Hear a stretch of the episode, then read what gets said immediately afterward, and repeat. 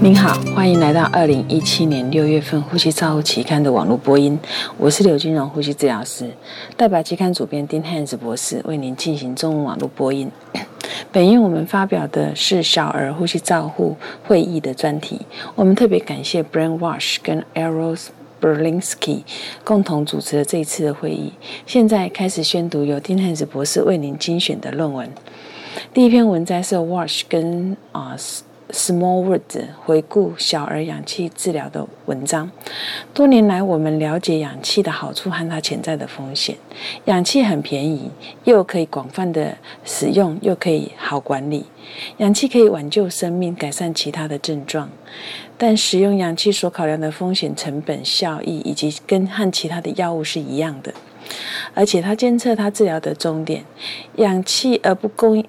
缺氧而不供应氧气可能会产生不利的影响，但是在不需要氧气的病人继续使用氧气，可能会延长住院的时间，并且增加费用。第二篇文章是由 Bralinsky 回顾儿科气雾治疗的文章。雾化治疗是许多儿科肺部疾病的主要治疗的方法。设备和运输技术的选择是改善吸入药物在肺部沉积的关键。本文讨论急性儿科气喘经鼻气雾给予经气切给予三种三个儿科的临床情境，在非侵入型通气和侵入型通气之间给予雾气治疗的议题。第三篇文摘是由 Coach 等人回顾儿科加护病房接受肺血管扩张雾化治疗适应症。美国食品药品管理局只通过。吸入一氧化氮治疗，简称 INO，使用在胎龄大于三十四周、缺氧性呼吸衰竭的新生儿。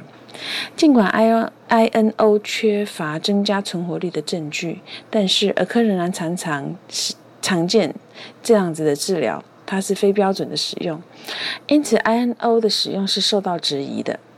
前列环素。Postacyclin 吸入治疗医疗的成本比 INO 还要低，但是它是不是能够安全的使用？本文作者比较儿科吸入 INO 和前列环素的现有的证据和病人的安全考量。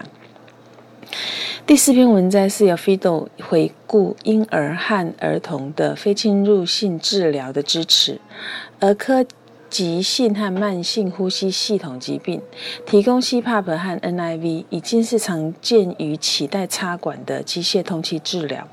儿科使用非侵袭性的治疗来支持呼吸应用、处置和安全上有许多的挑战。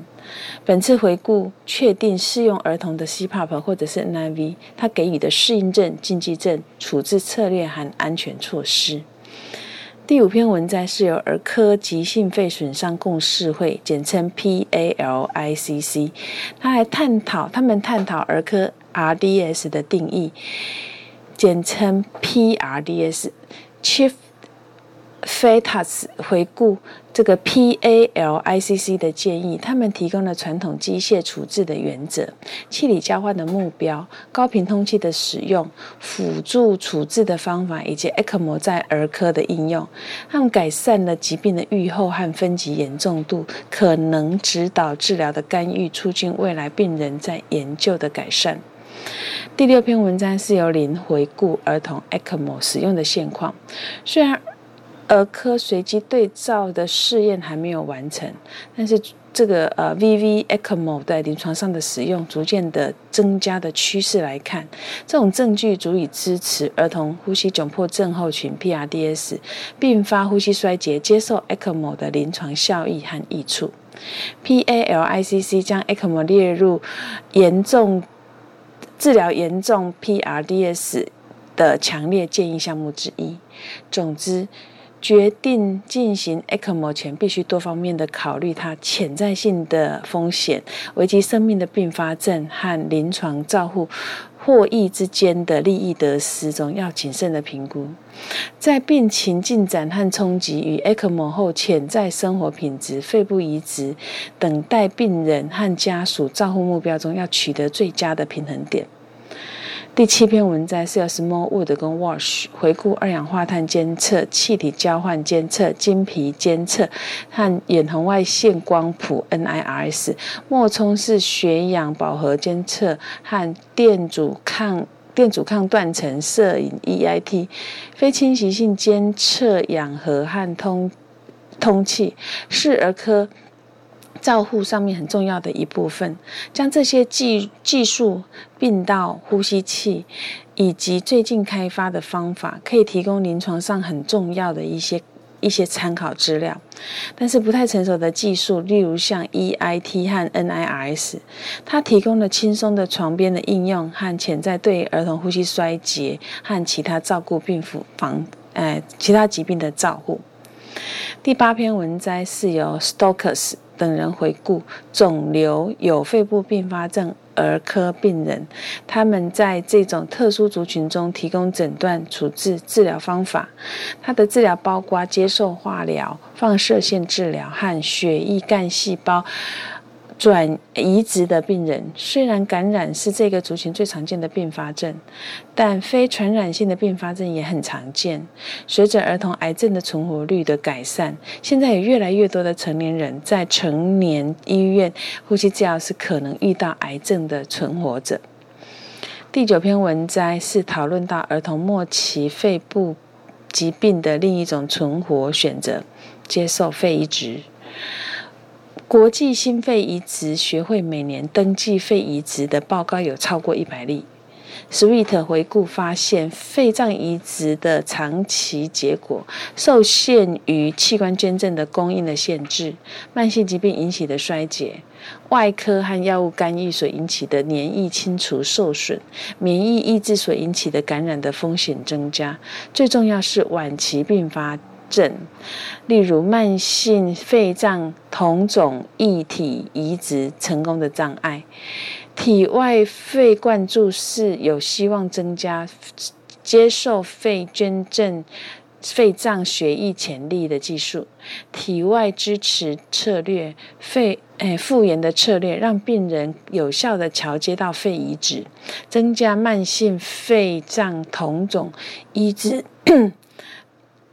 移植气功成功障碍认被认为是未来重要的发展。第十篇文摘是由 Water 回顾儿科气切气管切开术的文章。气管切开在儿童 ICU 不是一个很常见的技术，它的发生率是低于三三 percent。儿科病人插管多久后多久之后会考虑气切呢？目前并没有一个明确的共识。经皮气切术在儿童很少发生，但是还是得依照理想，得制作一个理想的造口脱离协议，依照这个进行气切术相关的不良事件，可能可以是可以预防的。多领域协调性团队进行造造口照护，显示能够达到更好的效果。第十一篇文摘是由 Panetry。检视神经肌肉疾病儿童使用辅助通气的轻弹和松弹，跟睡眠相关问题的相关性。气道清除治疗和辅助通气可以改善神经肌肉。无力的儿童的存活率，这些治疗的介入包括它的时机、介必要治疗介入利用各种治疗，它的成本效益则需要进一步的研究，包括生活品质的评估、减少住院和下呼吸道感染频率的研究，将有助于临床医师决定哪一种介入技术的介入比较适合儿童。由于神经肌肉的儿童存活的时间比较长，因此必须限制这些儿童长大。的照护要有一些协调的方案，以便提高他们的生活品质。第十二篇文章，文摘是由 Rehider 评估儿童比较难治的顽固性气喘辅助疗法这一类的病人吸入乙型活化剂和全身性皮质类固醇后，辅助疗法用于气气喘的状态。支持使用这些装置的数据往往不是很清楚，而且互相矛盾或不存在。本文证据支持辅助治疗作为治疗的主体，包括 ipratropin 静脉治疗注射贝塔活活化剂跟 m e s a c metastasis 跟静脉注射吸入镁、氦和 ketamine 和抗生素及非侵入、非侵诶无创通气治疗，吸入麻醉器和 ECMO。建议依照蓝图升级到照护这一类的顽固性气喘的儿童。以上是六月份的《呼吸照护期刊》中网络播音，由中国医药大学呼吸治疗系刘金荣呼吸治疗师翻译播音，抓成呼吸治疗师的修稿与审稿。如果你想进一步的了解原文的内容或过去的议题，请您上美国呼吸照护期刊网站 www 点 r c j o u r n l 点 c o m。你也可以借由网络的订阅，自动收到未来的网络播音议题。谢谢您的参与，再见。